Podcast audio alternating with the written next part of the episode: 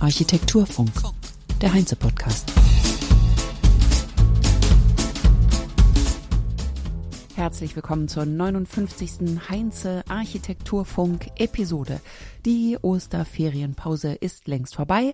Kerstin Kunekat sitzt wieder am Mikrofon. Heute wird es um die DFB Akademie von Kader Wittfeld Architektur gehen. Vorher möchte ich aber noch berichten, wie es in Göttingen war. Ich hatte in der letzten Episode über das Kunsthaus in Göttingen vom Atelier ST berichtet und angekündigt, dass ich da hinfahren und berichten werde. Ich war da, ein paar Tage in Göttingen und habe es mir angeschaut. Also Göttingen ist ja wunderschön, ganz liebevoll und einfühlsam restauriert, instand gesetzt, mit wahnsinnig alten Fachwerkhäusern. Das Günter Grass Archiv direkt neben dem Kunsthaus ist von 1310. Das muss man erstmal fassen, wenn man davor steht. Ja, und das Kunsthaus fügt sich da sehr schön ein.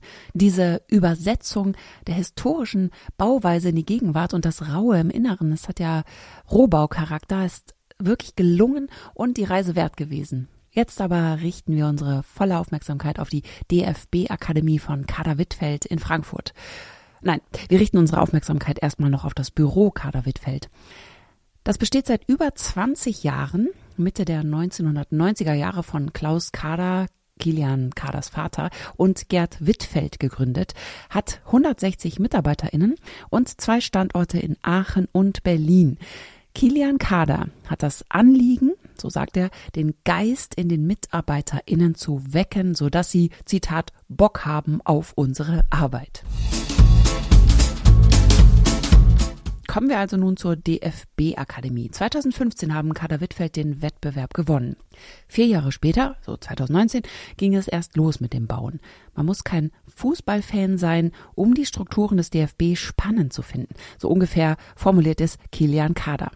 Wer oder was ist der Deutsche Fußballbund? Worum geht es beim DFB? Und warum ein Neubau? Es geht in erster Linie darum, die Jugend des Fußballs, sowohl die Herren als auch die Damen, äh, für die Zukunft fit zu machen. Und es gibt ein Ausbildungszentrum, ein Leistungszentrum, dort werden Trainer ausgebildet, da werden Physiotherapeuten eingesetzt, äh, dort sitzen Anwälte und die ganze DFB-Riege, die auch in der Verwaltung sitzt.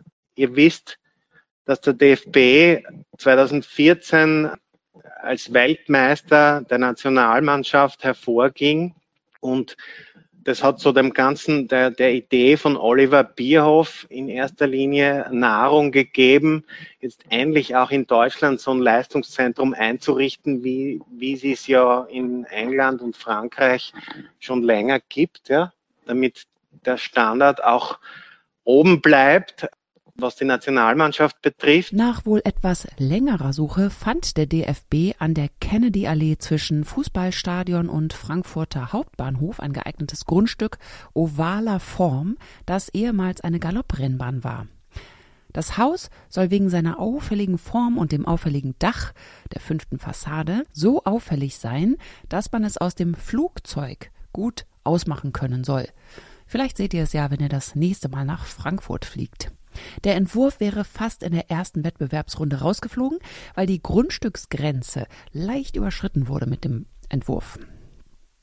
Aber die Jury und Oliver Bierhoff haben das Potenzial des Entwurfs erkannt und so ging es trotzdem in die zweite Phase für Kader Wittfeld. Oliver Bierhoff spielt überhaupt eine große Rolle bei diesem Projekt als Impulsgeber. Der Mastermind dieser Aufgabe ist Oliver Bierhoff, der sehr interessiert ist, auch an Architektur, der geprägt ist von seinen Aufenthalten in Amerika und sich die ganzen Leistungszentren auch anderer Sportarten angeschaut hat. Und er hat eine ziemlich klare Vorstellung davon, wie seine zukünftige DFB-Akademie aussehen könnte. Ja? Was den Standort betrifft, äh, kann ich euch sagen, dass im, im nördlichen Grundstücksteil äh, in Zukunft ein Bürgerpark entstehen wird. Und das Schöne ist, wir haben das Haus einfach um ein paar Grad nach links gedreht und somit war alles gut. Und mit dieser Idee haben wir auch realisieren können. Ein Bürgerentscheid hätte das Projekt übrigens fast verhindert. Aber dann gab es doch noch grünes Licht und da ein großer Teil des Grundstücks als öffentlicher Bürgerpark beibehalten wurde, dürften alle Seiten zufrieden sein. Das Haus ist in das Grün eingebettet, duckt sich flach in die Landschaft, wie Kada sagt, stört also nicht das Wohngebiet in unmittelbarer Nähe. Und der Bürgerpark zieht sich hinüber bis zum DFB-Haus. Also landschaftlich gesehen gibt es keine Grenzen, sondern ein Ineinanderfließen der Bereiche. Die DFB-Akademie besteht aus einem herausfordernden Raumprogramm. Sehr verschiedene Funktionen müssen hier unter ein Dach. Sporthalle, Fußballhalle, Athletenhaus, Akademie, Konferenzzentrum und Verwaltung. Das wird alles unter einem Dach vereint und durch einen Boulevard verbunden. VerwaltungsmitarbeiterInnen und SportlerInnen passen in ihrer räumlichen Nutzung nicht unbedingt zusammen, können sich aber so begegnen und austauschen. Das Haus kommt auf eine Länge von 300 Metern. Das sind Ausmaße wie von einem Flughafenterminal. Bei so einer großen Struktur mit so unterschiedlichen Anforderungen und unterschiedlichen Nutzungen, wie zum Beispiel dem Präsidium, da sitzen die Anwälte, die Presse, dann die ganzen Sportler, die jungen Sportler, die den Ort brauchen, beschützt zu werden, ja, vor ihren ehrgeizigen Eltern und den ganzen Beratern müssen die Trainer auch äh, die, die jungen Leute behüten und die müssen wirklich geschützt dort aufwachsen. Andererseits wollte der, der DFB sich öffnen, äh, quasi auch zulassen, dass die Fans dort mit Bussen vorfahren und die Nationalmannschaft begrüßen, wenn sie gewonnen haben. Natürlich hat der DFB auch die Aufgabe zu repräsentieren. Also es gibt unterschiedliche Leute, die dort kommen, Politiker, Staatsgäste, und die muss man natürlich so durchs Haus leiten, dass sie sich nicht gegenseitig auf die Nerven fallen. Ja?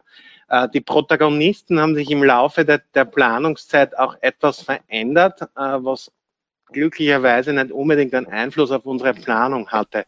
Das Gebäude hat, wie gesagt, eine Länge von 300 Metern und eine Größe von 57.000 Quadratmetern. Die Idee war, eine kleine Stadtstruktur zu entwickeln, in der die unterschiedlichen Bereiche wie kleine Stadtviertel betrachtet werden, wobei es unterschiedliche Zugänge für die unterschiedlichen Personengruppen gibt. Ein wichtiger Punkt in dem Haus ist die Durchlässigkeit. Blickbeziehungen im Haus, Tageslicht, das tief in den Baukörper hineinfällt und die Ausblicke in die unmittelbare Umgebung spielen eine übergeordnete Rolle. Das Coole ist, man steht, wenn man da ankommt, auf so einem Art Plateau weil das, das Haus ist leicht erhöht und man kann eigentlich von oben über die Fußballfelder schauen und hat im Hintergrund immer die Skyline von Frankfurt vor sich und man hat eigentlich im ganzen Haus das Gefühl, man sieht, wie die Leute da durchs Haus laufen und wie sie sich begegnen. Das Haus wurde konsequent durchdesignt, das Innere genauso wichtig genommen wie das Äußere Oberflächenbeschaffenheiten, Materialien, Beleuchtung, alles wurde sorgfältig konzipiert, sodass das Haus für die NutzerInnen im Inneren und von außen funktioniert und seine Wirkung entfaltet. Entwickelt wurde das Ganze nicht am Computer zunächst, sondern in Handarbeit mit Handskizzen und Modellen, die alle nicht perfekt sein mussten, sondern die eine Idee transportieren sollten. Also das Gegenteil von Copy-and-Paste-Architektur, sondern Entwicklung durch ein Herantasten mit der Hand. Die Bemusterung der Fassade zum Beispiel war, Zitat, mit der Hand gezeichnet, um nicht den Überblick zu verlieren, wie Kilian Kader sagt. Ich finde schön, wie Klaus Fühner, der im Gespräch mit Kilian Kader war nach seinem Vortrag, den Entwurf bewertet und kommentiert. Das hören wir uns jetzt mal an. Also ich muss ähm, ganz ehrlich zugeben, mir ging es am Anfang so, als ich das Projekt das erste Mal gesehen habe oder dann auch bei euch im Büro, dass ich dachte, na ja, jetzt so eine Riesenpromenade und dann so ein bisschen additiv wie an der Schnur gezogen, die unterschiedlichen Bereiche anzuhängen. Das schien mir jetzt erstmal ein bisschen profan. Ich sag's jetzt einfach mal so. Ja. Es ist ja auch eine ganz simple Idee eigentlich. Ja. Und habe eigentlich auf den zweiten Blick erst verstanden, und das hat ja offensichtlich Oliver Bierhoff auch verstanden, dass es eine total äh, clevere und imposante äh, Lösung ist, auch dadurch, weil sich die Zonierungen und die Anforderungen der unterschiedlichen Bereiche wunderbar ineinander fügen. Ja, es gibt natürlich diesen öffentlichen Bereich der Ankunft, wo auch Konferenzzentrum, Verwaltung und so weiter ist, wo die Sportler ankommen oder auch begrüßt werden können. Mhm. Aber es gibt eben auch die etwas zurückgezogeneren Bereiche der Akademie, die Sporthallen.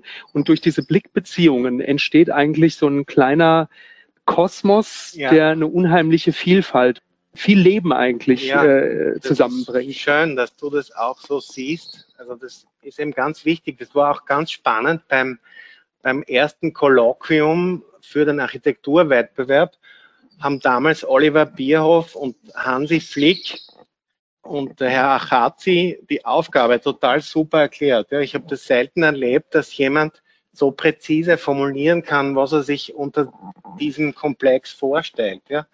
Und da haben wir scheinbar ganz gut zugehört, was ja auch ganz wichtig ist, dass man zwischen den Zeilen lesen kann und das scheinbar auch richtig umgesetzt. Das ist ein schönes Schlusswort.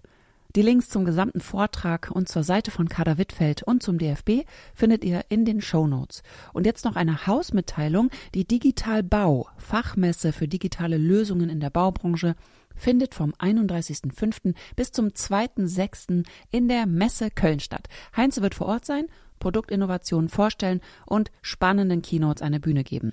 Außerdem wird unser Podcast dort live vor Ort produziert. Kommt doch vorbei, sprecht mit uns, feiert mit uns, wir würden uns freuen.